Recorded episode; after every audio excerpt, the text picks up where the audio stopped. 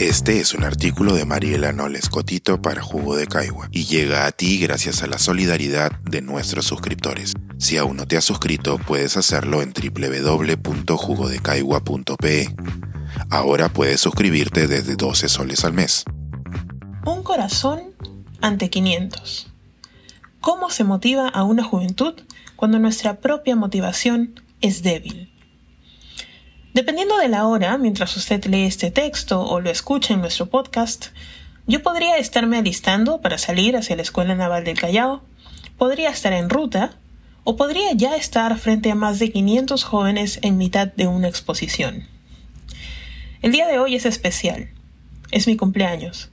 Pero hoy, además de cumplir 39 años, buscaré motivar a jóvenes peruanos universitarios de todas las ciudades del país a tomar un papel más activo en política o en cualquier caso a animarse a ejercer su ciudadanía de manera más activa.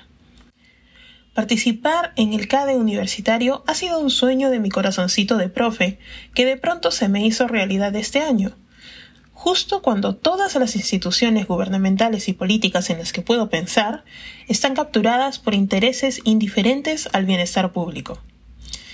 Quizá por ello, desde hace días vengo batallando con la inquietud de no saber muy bien qué decirle a mi auditorio o cómo motivarlo para involucrarse en el desarrollo y devenir de un país que parece sabotearse a sí mismo constantemente. ¿Cómo compartirles mi esperanza y mi optimismo por un futuro mejor cuando por estas fechas yo ando perdiendo ambos? Puedo decirles que sus voces son importantes, que sin su fuerza, sus ideas y su innovación, el país no va a sobrevivir y que ser líderes del mañana requiere que empiecen a mirarse hoy y pensar sobre el Perú que quieren para el futuro. Puedo decirles que confío en que su aporte al desarrollo nacional es fundamental y que tienen mi esperanza, pero esto valdrá poco para la mayoría de ellos, pues como ya mencioné, puede estar siendo solo una declaración vacía. Puedo decirles que nuestra sociedad y el país celebrarán su esfuerzo y su patriotismo, pero eso sería mentirles. Nadie en el aparato público te erige un monumento por hacer las cosas bien. Y tanta gente hace las cosas mal de manera sostenida que las buenas acciones terminan resultando muchas veces en problemas.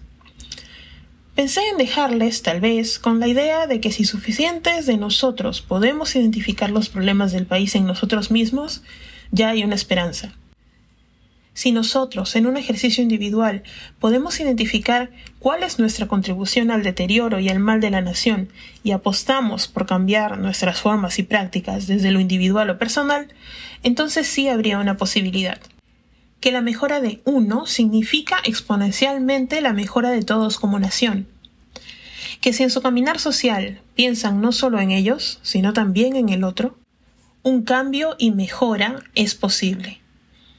Si recogen el popó de su perro, ninguna otra persona o ciudadano en silla de ruedas se ensuciaría. Si no botan la basura en la calle, las calles estarían más limpias. Si cruzan cuando el semáforo peatonal les da verde, algún niño o niña que les vería cuestionaría a su padre o madre incumpliendo esta regla, haciéndoles reflexionar.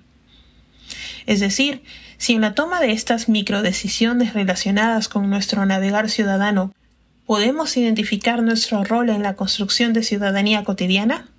Estaremos bien. Tendremos alguna esperanza.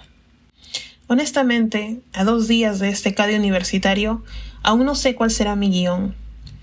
Como veo las cosas hoy, probablemente llegue y les hable desde el corazón. Posiblemente comparta con ellos y ellas que yo tampoco sé hacia dónde se está yendo el país y que lamento mucho que nosotros, los mayores, no les estemos dejando un mejor lugar, o un mejor país, o un mejor futuro. Lo que sí les puedo decir es que bueno o malo, este es su país, y que cargándolo sobre los hombros o las espaldas, todos tenemos que hacer la chamba.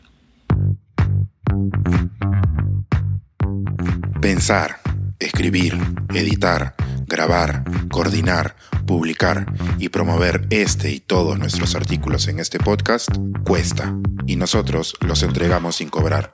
Contribuye en www.jugodecaigua.pe barra suscríbete y de paso espía como suscriptor nuestras reuniones editoriales.